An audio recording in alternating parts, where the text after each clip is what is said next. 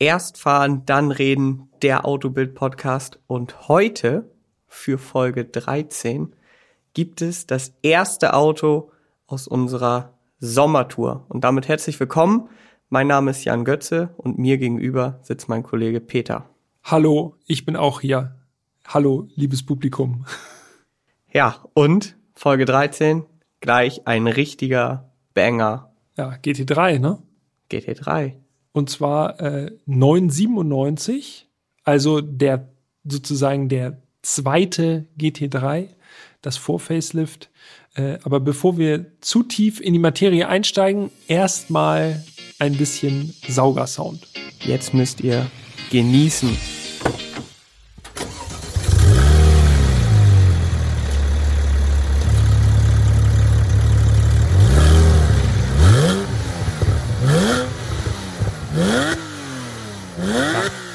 Könnte ich den ganzen Tag hören. Klingt gut. Auf jeden Fall.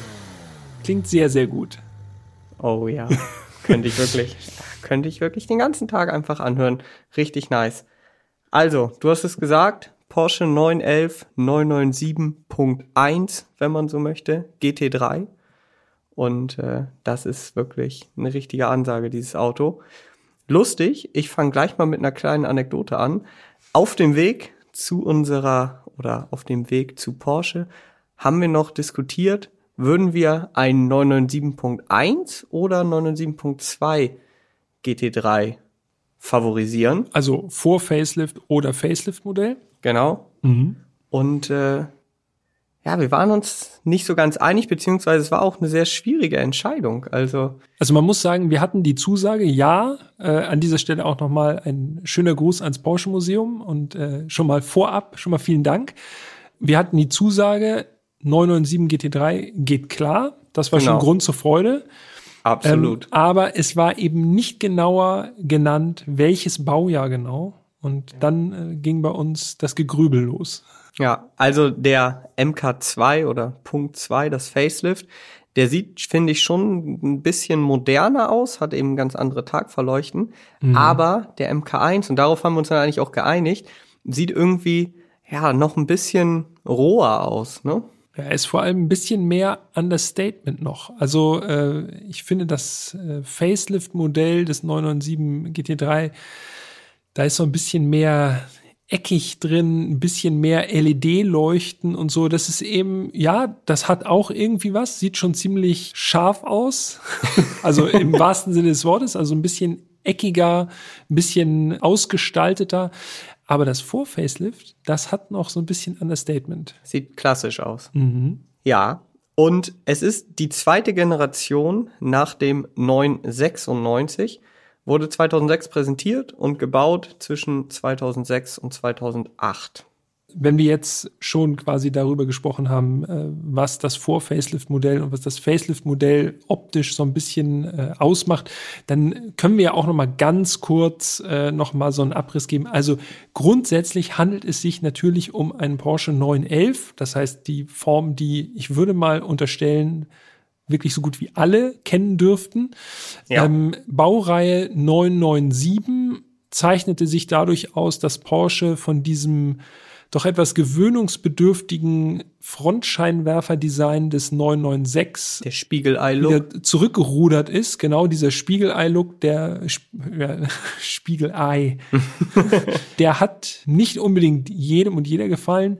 Der 997 dann wieder so eine klassische Form mit den klassischen runden einfachen Frontscheinwerfern und ich würde sagen, eine typische 911-Form, also recht breites Heck und eben diese beiden, wie soll man es sagen, diese Lichttunnel sozusagen auf rechts und links von der Fronthaube, also so wie man sich einen 911 halt vorstellt. Ja, ich ne? glaube, also 911 brauchen wir jetzt wirklich nicht nochmal nee, jetzt erklären. Jetzt müssen wir aber richtig nochmal ins Detail gehen. Nein. Also 911 sollte wirklich jeder irgendwann schon mal in seinem Leben gesehen haben.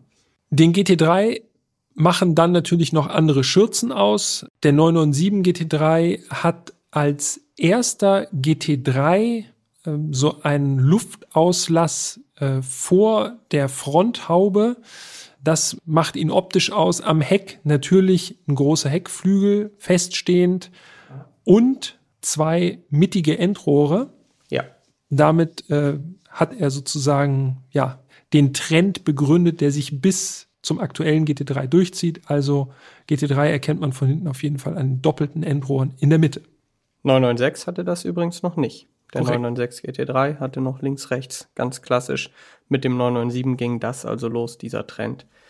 Und jetzt springe ich gleich zu dem Moment, wo wir im Porsche Museum auf unseren für den Tag GT3 gewartet haben. Und ich muss sagen, als der GT3 auf den Hof gefahren kam, waren wir, glaube ich, beide komplett geflasht. Ja. Die Farbe war nämlich nicht so eine Standardfarbe. Ich glaube, die Präsentationsfarbe war damals gelb. Nee, weiß. Ich Fällt mir gerade sagen, ein. ich hätte Weiß war das, ne? gesagt, 997 GT3 war äh, immer weiß, richtig, stimmt. Aber dieses Exemplar hatte eine ganz besondere Farbe. Jan.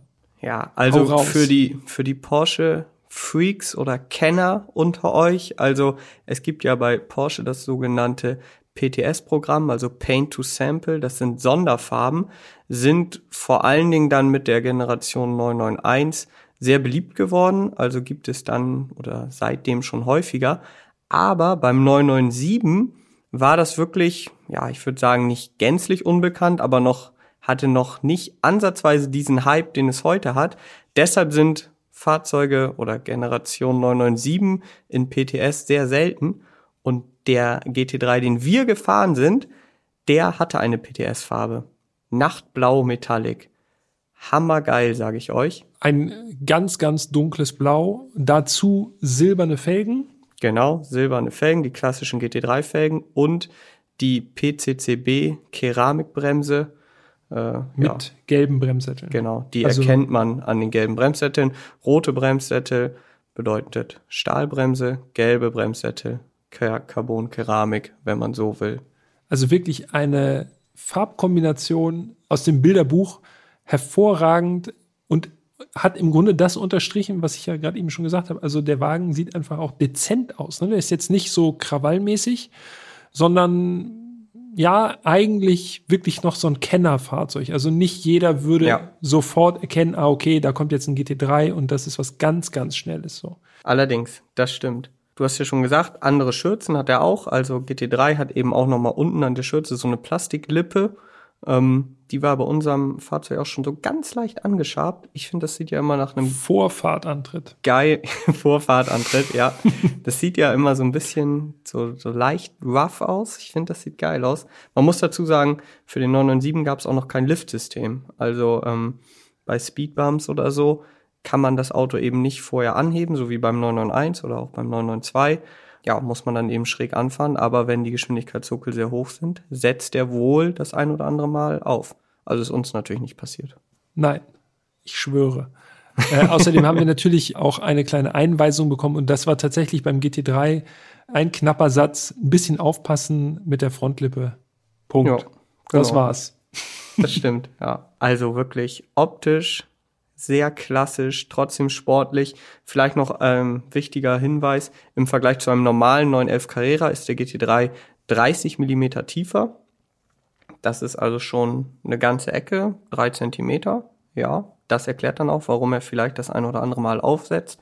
Und er hatte das aktive Fahrwerk, das PASM. Also ihr merkt schon, so im Porsche-Jargon, da arbeitet man viel mit Abkürzungen. PTS, PCCB, Porsche. PASM. ähm, also PASM steht für Porsche Active Suspension Management.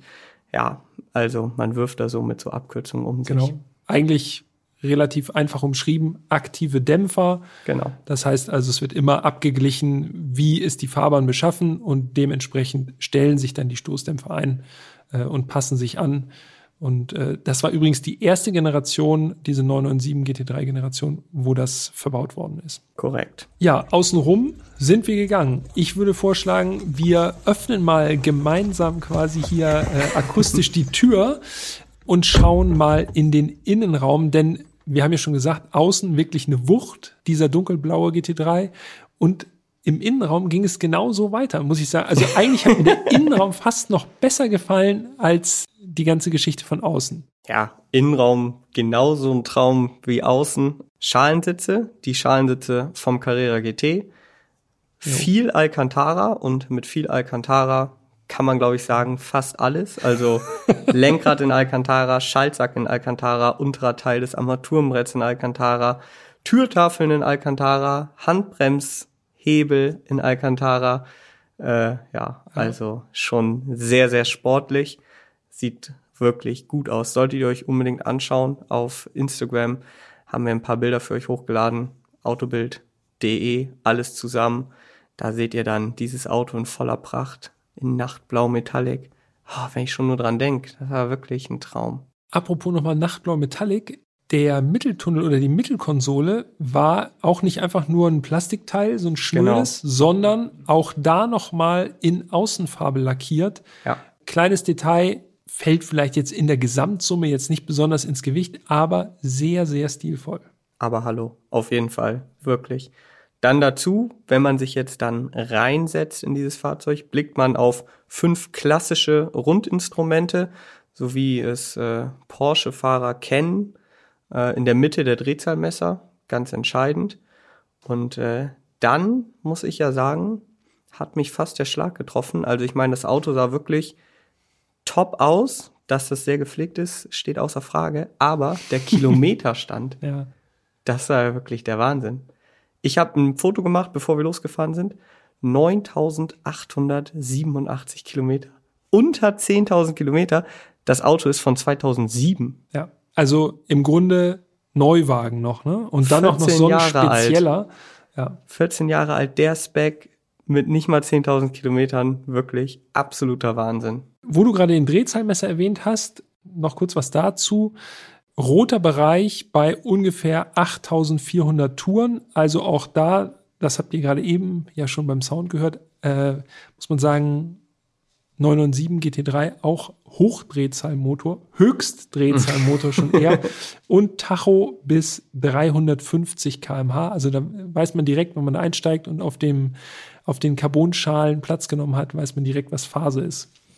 Die Sitze übrigens, weil du es jetzt gerade so passend angesprochen hast, richtig genial. Also auch im Vergleich zu den heute verbauten äh, Vollschalensitzen von Porsche würde ich fast sagen, gerade im Hüftbereich noch mal eine Nuance tighter. Also man sitzt wirklich richtig, richtig gut. Ja. Und im Vergleich zum Vorgänger GT3, weil ich hatte das Glück, dass ich den 996 GT3 auch schon mal gefahren bin. Du bist auch sowieso schon fast alle Modelle gefahren, oder nicht?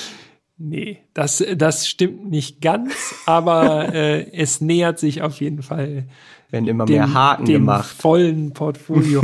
also 9 und 6 GT3, äh, da können wir gleich vielleicht auch noch beim Fahren noch ein bisschen was zu sagen. Bitte. Da war es tatsächlich so, dass einfach so von der Ergonomie, sitztechnisch, der hatte diese großen Schalensitze auch die haben so riesige Ohren. Ich wollte so sagen, die gehen gerade so hinter den Schultern so extrem weiter. Ne? Genau, die sehen ein bisschen strange aus. Schöner finde ich schon die, die in diesem 997 GT3 verbaut waren. Vom Sitzen her grundsätzlich, aber auch beim 996 GT3 tip top. Was mir aufgefallen ist, von der Ergonomie ist der 997 doch noch mal einen deutlichen Schritt moderner. Also das Lenkrad habe ich nicht, ich bin ja ziemlich groß, habe ich nicht so komisch zwischen den Knien, sondern ich sitze einfach wirklich, wirklich besser integriert in das Auto. Das muss man schon sagen. Ja. Ähm, also das erinnert dann tatsächlich eher schon an den 991.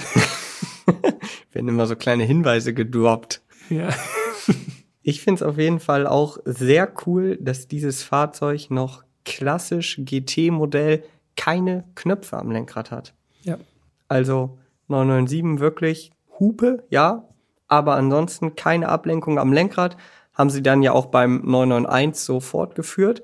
Und das ist jetzt wirklich ein ganz, ganz, ganz kleiner Kritikpunkt, aber 992 GT3 hat da eben Knöpfe am Lenkrad. Ich finde so aus puristischer Sicht, was auch so Tradition angeht, ich hätte es mir ohne gewünscht, um ehrlich zu sein. Aber wie gesagt, das ist Meckern auf ganz hohem Niveau.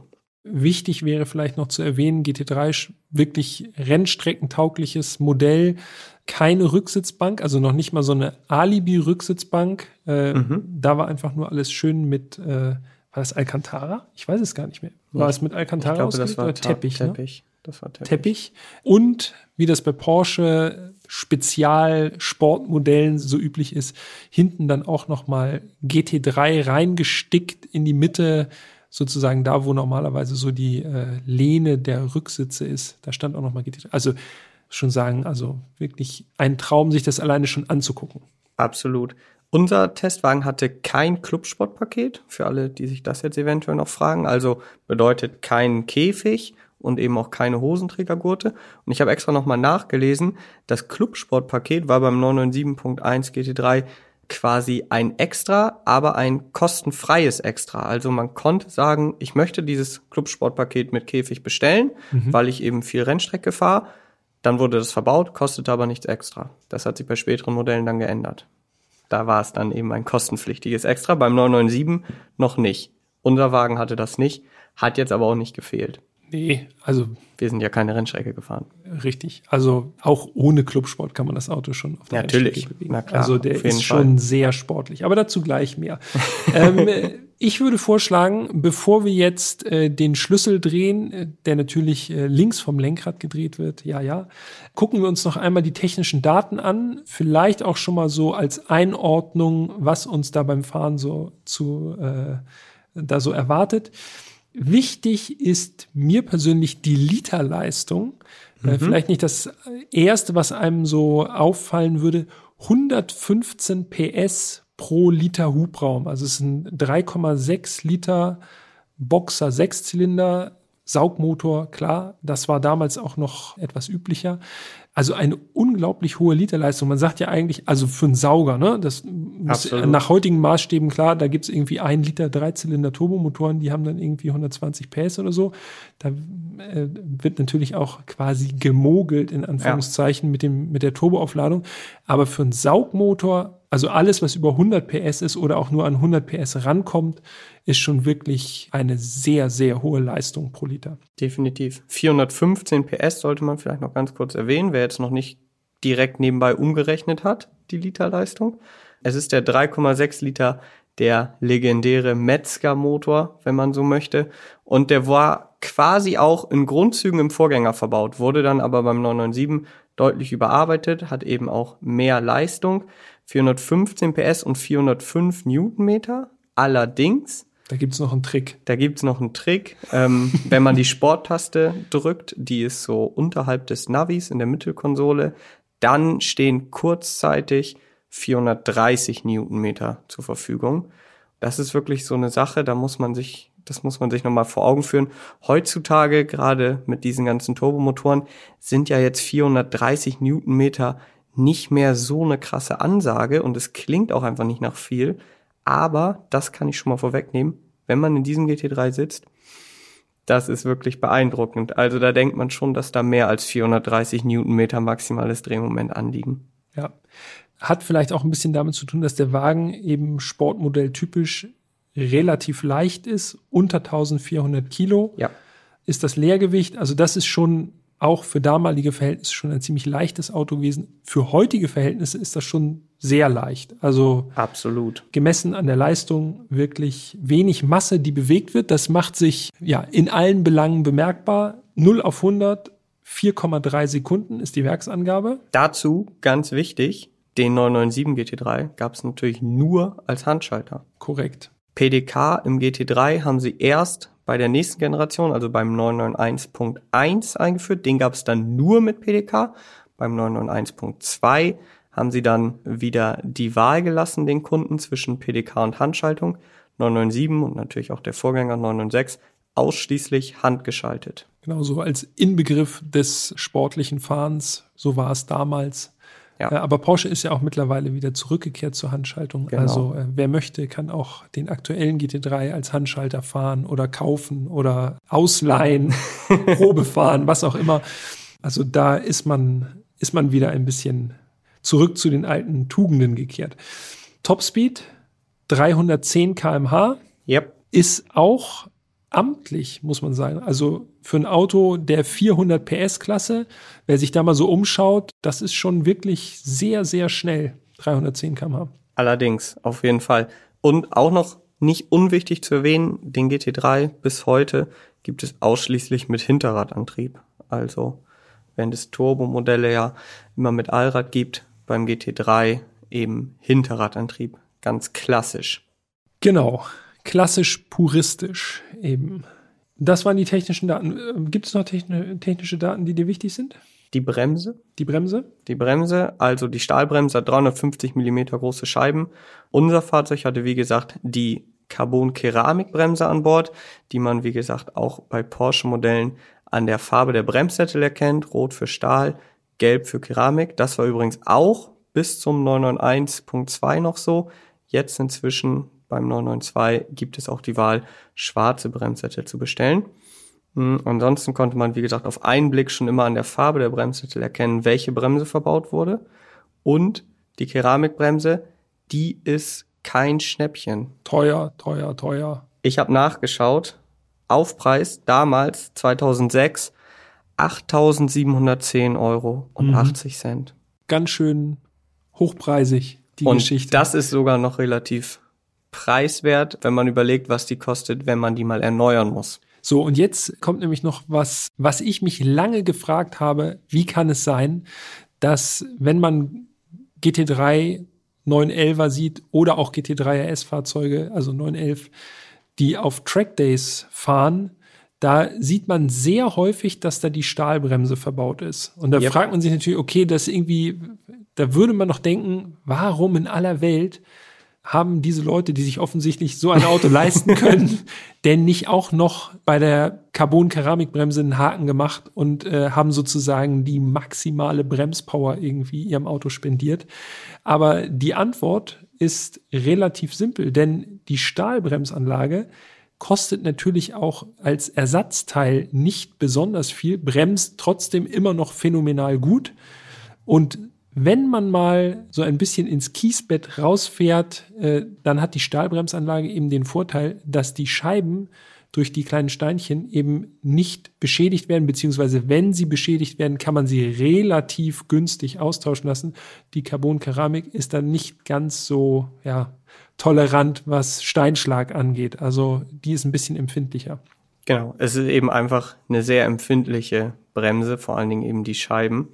Und man sagt, wenn bei normaler Fahrt hält die ein Autoleben lang, aber deshalb eben für den Track-Einsatz äh, vielleicht nicht die ideale Bremse, zumindest für Leute, die sehr viel Rennstrecke fahren.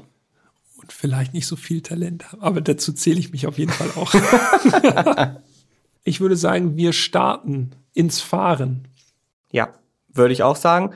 Und ich finde an dieser Stelle, wir brechen einfach mal mit Tradition wir machen noch mal den Sound rein. Wir müssen den jetzt noch mal hören. Also bitte.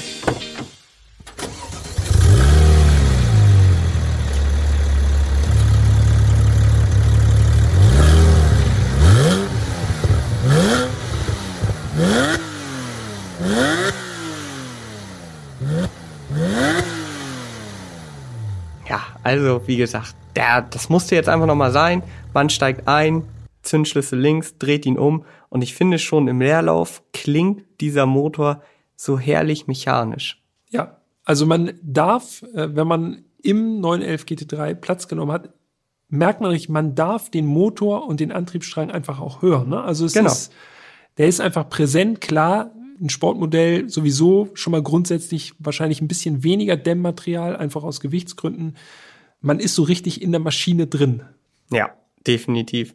Und an dieser Stelle auch vielleicht nochmal ganz kurz, man sieht auch noch was vom Motor. Wir haben ja mal ja, die Klappe aufgemacht ja, ja, und bei neuen oder aktuellen Porsche-Modellen, den 911ern, sieht man eigentlich nur noch so Abdeckung und so Serviceklappen. Naja, also beim aktuellen GT3 sieht man gar nichts mehr. Ne? Den nur hast noch, du nur gesehen. Ich also war noch gar nicht dran. So ein kleiner Fahrzeug. Plastikdeckel, den man aufklappen lassen kann. Also da ist von Motorhaube aufmachen ist da gar nicht mehr die Rede. Das ist ja. halt nur noch zwei Einfüllstutzen, mehr nicht. Aber beim 997 sieht man das Aggregat noch. Und das ist auch cool. Also macht man wahrscheinlich nicht häufig, aber es ist einfach schön, dieses Herz des Autos noch sehen zu können. Ja, man sieht die Ansaugung, Kabel, Leitungen. Ja. Also es, man hat richtig so das Gefühl, das ist noch ein klassisches Auto. Was Allerdings. Man da, was man da hat, ja. So, jetzt muss ich mal ganz kurz hier erzählen. Also Peter ist dieses Fahrzeug zuerst gefahren und ich bin hinter ihm gefahren. Und wir erklären euch jetzt gleich oder erzählen euch nochmal en Detail, wie er sich fährt. Aber das erste, was ich hier jetzt an dieser Stelle im Fahrenkapitel loswerden möchte, ist, wie gut dieser Wagen beim Hinterherfahren aussieht.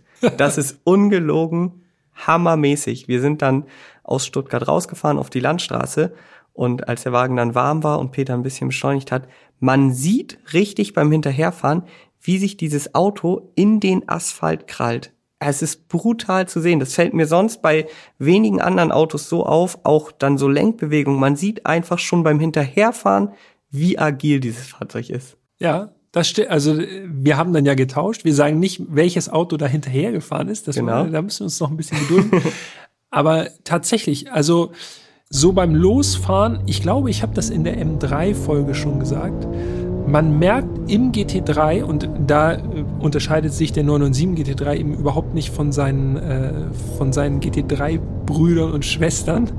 Man merkt halt, wie gut dieses Auto ist, selbst wenn man schon langsam fährt, weil es einfach so, es ist überhaupt kein zeitlicher Versatz drin. Also man hat kein Spiel in der Lenkung. Diese Beschleunigung, die setzt einfach komplett ansatzlos ein. Also es geht, man gibt Gas und der stürmt einfach nur nach vorne. Also stürmt natürlich, wenn man Vollgas gibt, ja, stürmt er.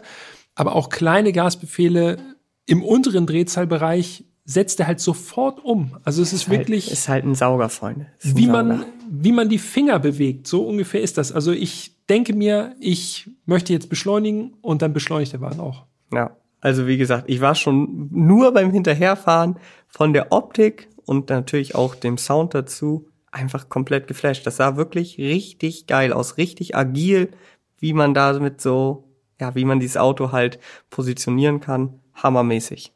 Hammermäßig. Ja, auf den ersten Metern, das hast du nicht mitbekommen, weil du völlig geflasht warst, wie ich da vorne fahre.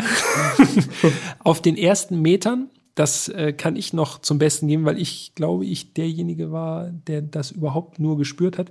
Wenn der Wagen noch relativ kalt ist, also vor allem das Getriebeöl noch nicht so richtig auf Temperatur ist, dann ist noch alles so ein bisschen schwergängig. Also die Kupplung ist schon, da muss man schon ein bisschen stärker reintreten. Ist sie aber sowieso, ne? Also das ist jetzt ja. nicht so ein labriges Teil. Also für äh, diejenigen, die schon mal das Glück hatten, überhaupt ein GT-Modell zu fahren, die wissen, wovon wir reden. Das ist wirklich eine Kupplung. Da merkt man, dass dann Widerstand ist. Ja, es ist ein Sportwagen, also muss auch die Person, die am Steuer sitzt, muss auch ein bisschen Sport treiben. Finde ich richtig geil übrigens. Außerdem ist mir aufgefallen, das Getriebe das muss erstmal so ein bisschen auf Temperatur kommen. Am Anfang ist die Schaltung noch so ein bisschen knorrig, will mhm. noch nicht so richtig reinkommen. Das hat sich dann so nach den ersten Kilometern, ich sage jetzt mal so fünf bis zehn Kilometer, verflüchtigt sich das. Äh, dann lässt sich dieses Getriebe wirklich tipptopp schalten. Also auch da wieder relativ spielfrei alles. Also die Gangwechsel machen wirklich eine Riesenfreude, muss man sagen. Schaltwege sind kurz, das macht zack, zack, zack und dann schaltet man da durch die, durch die sechs Gassen. Sogar auch einfach nur cruisen im vierten und dann in fünften hochschalten oder in sechsten. Es bockt einfach. Ja, auf jeden Fall. Wobei da jetzt, das ist wahrscheinlich auch ich glaube, wenn ich mir meine Notizen so anschaue, der einzige Kritikpunkt, den ich habe, und das ist wirklich jetzt auch wieder Kritik auf ganz hohem Niveau. Du hast es gesagt, ja, die Gangwechsel sind im kalten Zustand, da bin ich den Wagen nicht gefahren, ein bisschen knochig. Ich finde auch, und das ist jetzt wirklich, ich würde wahrscheinlich bei 99 Prozent aller Autos sagen, die Schaltung ist der Hammer. Aber ich weiß halt, dass Porsche es noch besser kann, zumindest für mein Empfinden. Ich finde, die Handschaltung im 991.2 GT3 oder auch im GT3 Touring noch besser. Du bist auch schon zumindest andere GT3 gefahren. Ja. Mir persönlich, wie gesagt, das ist jetzt meckern auf ganz hohem Niveau. Mir persönlich gefallen die aktuellen Handschaltungen aus den GT-Modellen noch besser, weil die ja noch smoother sind, aber trotzdem nicht labrig. Also man verliert nicht mhm. irgendwie diese Emotionen beim Schalten. Aber wie gesagt, in allen anderen Autos hätte ich wahrscheinlich gesagt, Hammer. Also ich habe ja glücklicherweise den Vergleich zum 996 GT3 äh, mhm. und da erinnere ich mich daran, dass da die Gangwechsel tatsächlich einfach wirklich einen Kraftaufwand brauchten. Mhm. Also äh, sozusagen, wenn man von da aus kommt, dann ist das äh, im 997 schon der logische Schritt. Also es ist schon ein bisschen leichter im 996 GT3 ist ein Getriebe verbaut, das auch so im 993 GT2 zum Einsatz kam in etwas anderer Form. Das ist schon richtig, da musst du schon richtig Kraft aufwenden, um den nächsten Gang reinzukriegen. Also das okay. ist äh, von daher würde ich sagen, so, wenn man das so über die, über die Baureihe sozusagen sieht, ist das schon geschmeidiger geworden, aber 997, ich finde das geil. Also ich finde tatsächlich ähm, so dieses, äh, man bewegt da irgendwie Zahnräder und mechanische Teile. Mhm kommt schon gut rüber im 997. Ja, ja. Ohne dass also, der Aufwand jetzt zu groß, also das ist jetzt nicht so, dass man da irgendwie jetzt wirklich ins Schwitzen gerät oder so, aber es fällt eben doch auf. 100 Prozent, wie gesagt. Das war auch, ja, für mich so das Einzige, dass ich finde, dass im 991.2 GT3 die Schaltung noch besser ist, aber alles andere, der Wahnsinn. also vor allen Dingen der Motor, ich springe jetzt einfach gleich zum Motor. Mach ich was. muss sagen, der Motor der ist einfach ein Gedicht. Dieser Motor, wie gesagt, sehr roher Sound, so im Leerlauf. Anfahren trotz der, ja, etwas schwergängigen Kupplung war überhaupt kein Problem. Also ich finde das super gut zu dosieren. Ja. Man merkt genau, wann die Kupplung halt greift. Das ist perfekt. Also man fährt da nach kürzester Zeit wirklich schon gut mit an. Und äh, ja, dieses Ansprechverhalten, das Ansprechverhalten von dem Motor es kann einfach nur ein Sauger so. Das ist einfach wirklich. Und dann auch diese Kraftentfaltung so linear. Man merkt einfach, es kommt immer mehr Power dazu und dann der Sound, der wird immer besser. Man hat einfach ein Drehzahlband zur Verfügung, was man heutzutage ja nur noch bei ganz, ganz wenigen Autos überhaupt hat. Und das ist wirklich einfach so ein Erlebnis, dieses Auto zu fahren. Natürlich sind heutige Autos mit Turboaufladung schneller, aber niemals oder sehr, sehr selten so emotional, weil eben auch diese Kraftentfaltung so geil zu dosieren ist. Man hat nicht so diesen Punkt, wo man denkt, jetzt explodiert das Auto. Ja.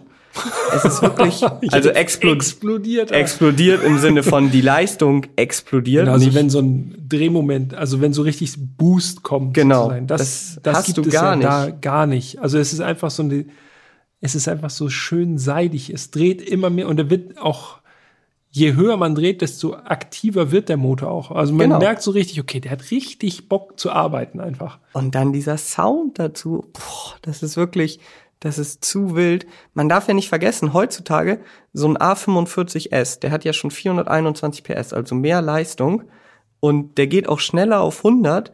Aber wenn man da drin sitzt, das ist schnell, keine Frage. Aber diese Emotionen, die man dann in so einem GT3 hat, ob das nun eine halbe Sekunde langsamer ist, das ist mir völlig egal. Man sitzt da drin, man merkt einfach, wie brutal der beschleunigt. Man hat es selber in der Hand mit der Handschaltung.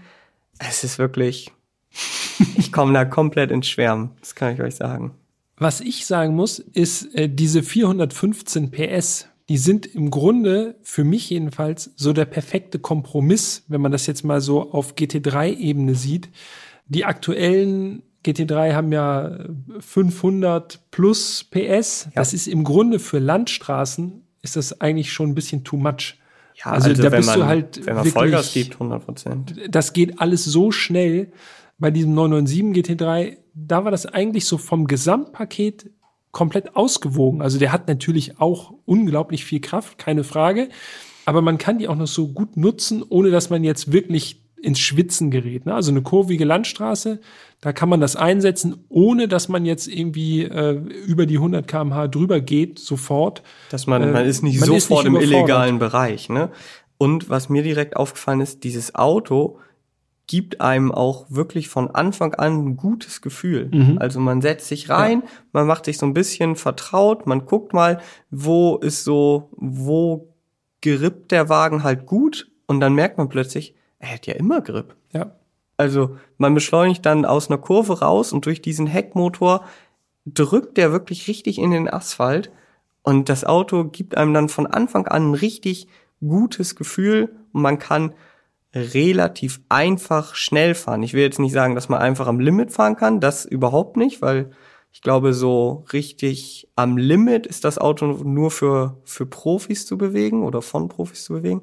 Aber man kann relativ schnell oder einfach schnell damit fahren. Ja, das Vertrauen ist auf jeden Fall sehr schnell hergestellt. Ne? Also man setzt sich rein und man merkt schon, okay, das Auto kann auf jeden Fall viel, viel mehr und das gibt einem einfach ein gutes Gefühl, wenn man weiß, okay, Ja. Der GT3, der macht das schon, da ist noch viel Reserve nach oben einfach. Aber hallo. Eine Sache, auf die ich zum Beispiel auch immer achte, wenn man ein bisschen ältere Autos mal fährt, ich gucke mir mal zuerst die Reifen an. Nicht, dass da jetzt vielleicht noch irgendwie die Erst- oder Zweitbereifung drauf ist. Man weiß es ja nicht, gerade wenn die Autos halt viele Museum stehen. Aber da hat Porsche natürlich drauf geachtet. Es waren ziemlich neue Michelin Pilot Sport Cup 2 drauf. Dort, also Jahreszahl 21. Das ist auf jeden Fall vielleicht immer nicht unwichtig da zu gucken. Und diese Reifen, wenn die auch nur ein bisschen Temperatur kriegen, dann sind die schon richtig, richtig genial. Da hat sich ja auch noch mal in den letzten Jahren einiges getan. Also ich bin mir fast sicher, dass man mit diesen Reifen doch noch mal, wenn es jetzt auf Rundenzeiten geht, dass man da noch mal ein ganzes Stück schneller ist, als man das im Jahr 2006 beispielsweise war. Ja, da würde ich mir auch ziemlich sicher sein, dass man da noch die ein oder andere Sekunde mit rausholt. Du hattest ja schon gesagt, so beim Losbeschleunigen, der Wagen verzahnt sich richtig so mit der Straße da kann man vielleicht noch mal, äh, noch mal kurz drauf eingehen. Wir sind relativ kleine Landstraßen gefahren, äh, also zum Teil auch ohne Mittelstreifen. Also es war schon sehr kleine, enge Sträßchen. Mhm. Ich finde, das Besondere dabei ist, wie komfortabel dieser GT3 noch war. Also es war schon zum Teil echt welliges Geläuf. Ja. Und auch der ein oder andere Asphaltflicken irgendwie auf der Straße. Trotzdem war das jetzt nicht so, dass man da komplett durchgerüttelt und geschüttelt wurde. Die Federung konnte richtig gut arbeiten. Also es war jetzt nicht knüppelhart. Und das ist auch was, also klar, der GT3 ist sportlich und agil, aber der ist eben nicht so aggressiv wie äh, modernere Autos, die eben sehr, sehr sportlich sind. Die sind dann gleich schon da fährt man ja auf solchen Straßen, wäre man da nicht im Sportmodus gefahren oder so, nee. sondern da hätte man schön auf Komfort gestellt und selbst das wäre dann schon straff genug gewesen. Aber Allerdings, ja. Wirklich äh, vom Fahrwerk her fand ich das super. Also immer Fahrbahnkontakt da und äh, ja, auch das trägt einfach dazu bei, dass man viel Vertrauen dann in das Auto hat gerade bei Porsche ähm, auf der Landstraße, also ich weiß nicht, wie es bei dir war, aber ich habe zum Beispiel auch das Fahrwerk gar nicht auf hart gestellt, sondern ja. das Fahrwerk auf normal gelassen, weil diese harten Fahrwerksabstimmungen, die sind super geeignet für Rennstrecken, die eben top eben sind, aber auf der Landstraße fahre ich gerne dann im Sportmodus, aber trotzdem vom Fahrwerk her noch im normalen Modus. Und das kann man ja eben bei Porsche super gut getrennt voneinander einstellen. Und äh, so ist das, wie du schon sagst, echt ein guter Kompromiss ähm, so dass das Auto auch nicht versetzt bei Bodenwellen beispielsweise. Wenn man mal so eine schnelle Bodenwelle mitnimmt, ist das Auto nicht auf einmal auf der Gegenfahrbahn oder so, sondern es ist wirklich sehr, es liegt einfach sehr satt. Ja. Und jetzt muss ich noch mal kurz zum Sound kommen. Also, wir haben ja schon gehört, und Sound ist für mich halt ein sehr wichtiges Thema. Habt ihr ja sicherlich in den letzten zwölf Folgen auch das ein oder andere Mal mitbekommen. Ich habe mich oft über äh, moderne Autos ja nicht aufgeregt, aber bin halt immer wieder enttäuscht von Sounds mit OPF und so. Und der GT3 hat mir einmal mehr gezeigt, wie gut solche Autos noch vor, ja gut, das sind jetzt 13 Jahre, 14 Jahre, ja. aber das muss ja gar nicht so lange her sein. Also 991.1 GT3, teilweise sogar noch die Punkt 2, hatten ja auch noch keinen OPF und die ja. klangen auch noch richtig gut. Und für mich ist einfach so ein Sound, super wichtig für das Fahrerlebnis. Und ich rede jetzt nicht davon, irgendwie in der Stadt auf dicke Hose zu machen, Klappen auf und so, gar nicht.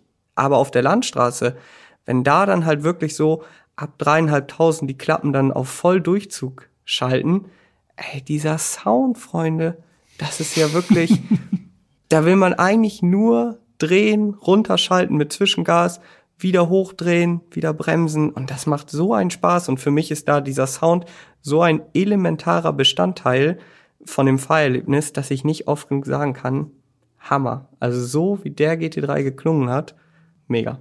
Ja, ist vor allem so das Spektrum an Sound, finde ich. Also das ist ja nicht, nicht nur oben raus, dass er quasi immer lauter wird oder so. Darum geht es gar nicht, sondern es ist untenrum ist das noch so dumpf, Boxer-Sound-mäßig, wirklich auch so rau einfach. Genau. Und oben raus äh, geht er dann in so einen Trompetensound über.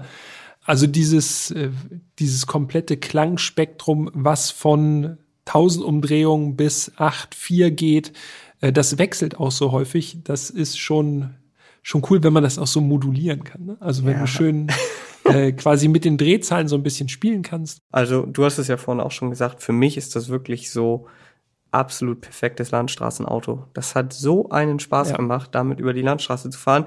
Der kann sicherlich auch heute noch sehr, sehr gut Rennstrecke, aber ich würde damit wirklich auf der Landstraße, hat der sich so zu Hause gefühlt, auf diesen kurvigen Passagen. Das hat so einen Spaß gemacht. Man war richtig involviert. Man war ein kompletter Teil von dem Auto. Man hatte alles selbst in der Hand.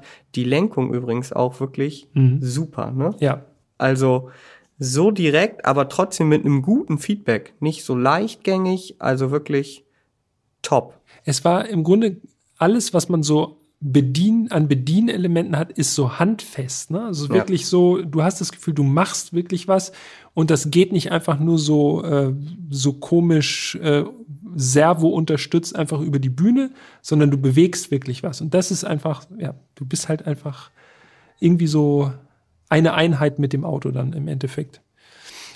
Außerdem äh, gut für die Landstraße natürlich auch diese noch relativ schlanke Karosserie. Ne? Also Mhm. der Wagen Der ist jetzt nicht so an. nicht so überfrachtet und breit, so dass man immer irgendwie, wenn Gegenverkehr kommt, gerade auf so schmalen Sträßchen, dass man dann irgendwie immer angstvoll in den Rückspiegel guckt, ob ob da irgendwie ein Begrenzungsfall noch ist oder so.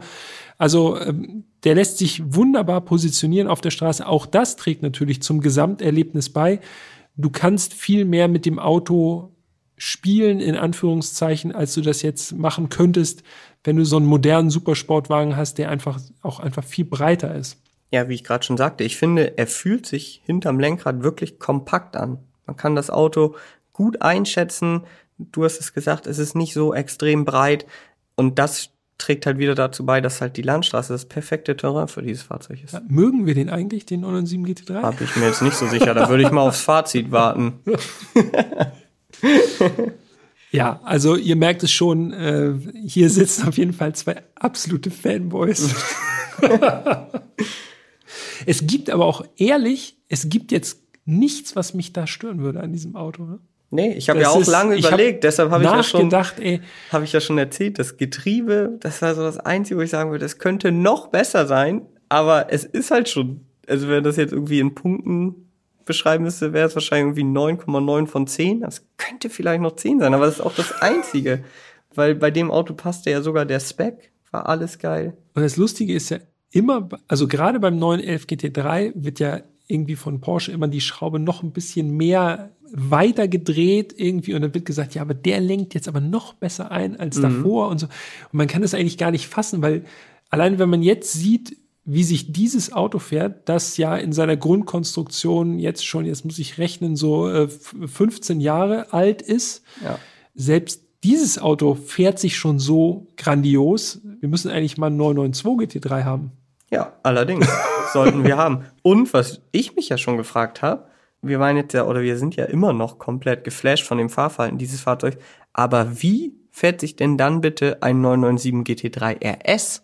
Ich kann dir sagen, 991.2 GT3, Mhm. das war eine Fahrveranstaltung, die äh, hervorragend war. Äh, Das Video gibt es bei YouTube, das ist der 911 GT3 Generationenvergleich, also zwischen Generation 996 und 991.2.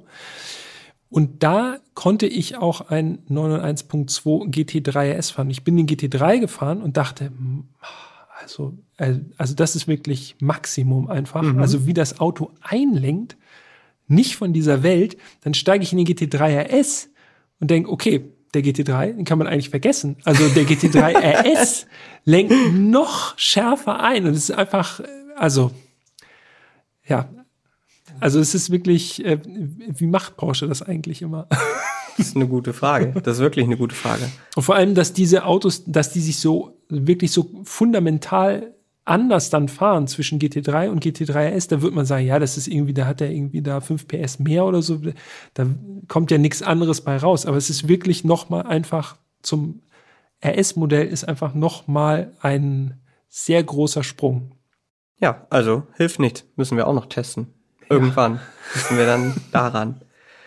Ja, also ich glaube, hast du noch was ganz Wichtiges? Sonst würde ich zum Fazit kommen. Nee, nee, komm zum Fazit. Ich äh, bin auch, äh, ich Wir bin auch schon- völlig, schon völlig ganz fertig langsam. Ausgelaugt hier.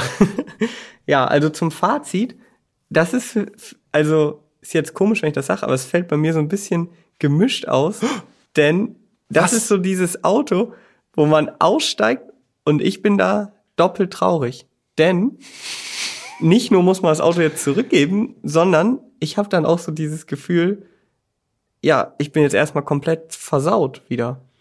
In welches andere Auto steige ich denn jetzt ein, fahre Landstraße und sage, ja, das macht ja aber auch viel Spaß. Also dieses Auto hat mir auf der Landstraße so unfassbaren Fahrspaß bereitet, dass ich wirklich ausgestiegen bin und gedacht habe, ja, krass, was soll da jetzt kommen auf der Landstraße gesehen? Mhm. Rennstrecke ist was anderes, klar. Ja, man ist super glücklich, dass man diese Erfahrung machen konnte, aber gleichzeitig denkt man, ja, ich muss jetzt gleich mal online gucken, wie viel die eigentlich kosten. Und? Ja, habe ich Wo gemacht. geht's los? Tatsächlich war ich überrascht, es geht noch. Dazu sollten wir vielleicht einmal ganz kurz erwähnen, der Neupreis des Fahrzeugs 2006, weißt du's? Ja, lag irgendwo 108.000. Genau. Habe ich das richtig im Kopf? Ja, 108.000 108.000 und 83 Euro. Und Wurde im, dann aber angehoben. Ne? Genau, im letzten Baujahr, also 2008, 112.544 Euro. Und äh, ja, man weiß ja schon gerade so, wenn man sich mit der Materie ein bisschen auseinandersetzt, dass die GT-Modelle sehr wertstabil sind, teilweise sogar im Wert steigen, je nachdem, wenn es limitierte Modelle sind, auf jeden Fall. Und jetzt habe ich mal geguckt, war dann tatsächlich überrascht, dass es halbwegs, in Anführungszeichen, leistbar ist jetzt wahrscheinlich übertrieben, aber die Preise sind nicht so exorbitant, wie ich gedacht hatte. Es geht so bei 80.000 los. So, man darf nicht vergessen, das Auto ist dann 15 Jahre alt und hat in 15 Jahren, ja, mit ein bisschen Ausstattung wahrscheinlich, ja, 35.000 Euro an Wert verloren. Das ist schon sehr wenig. Und das sind auch Fahrzeuge, die haben teilweise sechsstellige Kilometerstände. Also, ja, meistens auch nicht die allerbeste Ausstattung. Also ich sag mal so, wenn man jetzt ein wirklich ein schönes Fahrzeug möchte mit 50.000 oder weniger Kilometern, guten, also den Schalensitzen, das sind für mich die guten Sitze, weil, also sorry an alle, die das jetzt fahren, aber für mich gehören in GT3 nicht die Komfortsitze. Das ist D'accord. Sakrileg. Dann muss man schon so 100 bis 110 einplanen. Sollte allerdings darauf achten, es sind vergleichsweise viele Unfallwagen dabei. Also liegt wahrscheinlich einfach daran, dass die artgerecht bewegt werden, oft auf der Rennstrecke. Und gerade auf der Rennstrecke kann immer mal was schiefgehen. Da sollte man also drauf achten, speziell wenn dieser Unfallschaden nicht bei Porsche repariert wurde, würde ich davon Abstand nehmen. Ist natürlich aber immer persönliche Präferenz. Aber man kann sagen, ja, so bei 80 geht's los, bei 100, 110 findet man dann einen guten. Das äh, gilt allerdings nicht für so ein Fahrzeug, was wir da bewegt haben. Also in Nee, der, in der nee. PTS-Farbe mit dem Kilometerstand unter 10.000. Also da wird man aber sowas von deutlich drüber liegen. Ja, 100 Prozent. Also ich glaube sogar, ich habe geguckt, in dem Moment, wo ich geschaut habe, gab es erst gar kein Auto in PTS. Ja. Egal welche Farbe Weil das PTS. damals einfach noch nicht so verbreitet Es war ne? super Und selten. Die Leute, die das haben, die äh, werden den ganz sicher verkaufen. Die haben das ja Nein. nicht zufällig gewählt. Genau. So, die haben das schon ganz bewusst gemacht. Klar, also ich habe gar kein Auto in PTS gefunden und auch kein Auto mit unter 10.000 Kilometern. Also wahrscheinlich ist dieses Auto dem richtigen Kunden mindestens 150.000 Euro oder noch deutlich mehr wert. Ja, das war das Preisliche. Also ich habe jetzt keine 80.000 gerade auf Tasche. Hm, nee, Dito. Aber ich kann noch mal zum Besten geben, für mich war dieser 997 GT3 tatsächlich der GT3 von denen, die ich gefahren bin, der irgendwie für mich persönlich das beste Gesamtpaket geliefert hat. Also äh, quasi so vom Fahrverhalten, von der Ergonomie, von der Sitzposition, all das im Grunde wie ein 991 GT3, aber trotzdem eben noch dieses analoge, pure Feeling aus einem 996 GT3 und eben einfach so die perfekte Mischung für mich. Also wenn man mich fragt, welcher von diesen dreien, die ich dann gefahren bin, welcher ist der beste, da würde ich nach dieser Fahrt auf jeden Fall sagen, klar, 997. Ja, ich kann leider nicht ganz mithalten. Also 996 bin ich nicht gefahren. 991.2 GT3 bin ich auch gefahren und jetzt eben den 997. Und das, was Peter schon sagt, also die Leistung im 997 ist halt schon wirklich mehr als ausreichend und es fühlt sich gleichzeitig noch, ja, klassischer, roher an. Ja. So. Und dann darf man eben nicht vergessen, er ist auch gebraucht noch eine ganze Ecke günstiger. Und dann würde ich mich wahrscheinlich auch tatsächlich für den 997 entscheiden. Ähm, ja, also ich muss wirklich sagen, das Auto auf der Landstraße, das war schon nah dran an der Perfektion. Ja. Und mehr. Also, was soll man jetzt noch sagen? Okay, alles klar. Das war's vom 997 GT3. Wenn ihr Lob habt, Kritik uns schreiben möchtet, wenn ihr vielleicht einen GT3 selber fahrt und sagt, äh, nein, stopp, der 996 GT3 ist zum Beispiel viel besser. Ich bin äh, super zufrieden, wovon ich eigentlich ausgehe dann. Äh, aber ähm, wenn ihr mit uns interagieren wollt, dann schreibt uns gerne an podcast.autobild.de und wie Peter schon sagte, also über Bilder von euren Autos freuen wir uns natürlich auch immer sehr. Wir sind total interessiert, was fahrt ihr so? Es muss kein Porsche sein, auch andere Fahrzeuge. Ich finde es immer cool zu sehen, Korrekt. Zuschriften zu bekommen. Absolut. Ihr wisst ja, Sonderfolgen streuen wir ab und zu mal ein. Also die Zuschriften, die versanden nicht einfach nur bei uns in den Posteingängen, sondern wir versuchen das dann auch aufzunehmen und das in Sonderfolgen natürlich dann auch nochmal zum Besten zu geben. Also Aber 100 Prozent. Nicht schüchtern sein. Schreibt uns ruhig. Schaut gerne auch noch mal bei Instagram vorbei. Wir haben dieses Auto jetzt ja nun sehr angepriesen, aber äh, schaut euch die Bilder auch gerne noch mal an. Lasst uns wissen, was ihr von dem Spec haltet. Ich bin wie gesagt komplett in love. Nachtblau Metallic, silberne Man konnte ihn Felgen. noch kaum rauskriegen aus dem Auto am Ende. Ja, komm, dich auch nicht. Naja. Du hast ja auch noch mal hingestellt für ein paar Bilder und so. Also die ja, gibt es auch noch. Aber da haben wir auch noch ein ganz besonderes Auto dazugestellt. Das stimmt. Ah. Oh ja. Nichts verraten. Jan, ich mach Feierabend jetzt. Ja, wir sind am Ende angekommen. Das war wirklich sogar beim Erzählen einfach noch mal fast genauso emotional. Ja, auf jeden Fall. Schön, dass wir das mit euch teilen konnten. Es hat auf jeden Fall viel Freude gemacht. Ich sage Oh ja. danke fürs Zuhören äh, und wir hören uns in einer Woche schon wieder. Jetzt im wöchentlichen Rhythmus. Seid gespannt, was nächste Woche drankommt. Jo. Auch von meiner Seite aus vielen Dank fürs Zuhören und ja, bis Macht zum nächsten Mal. Bis zum nächsten Mal. Bis bald. Ciao, ciao. Bis dahin, wir hören uns. Tschüss.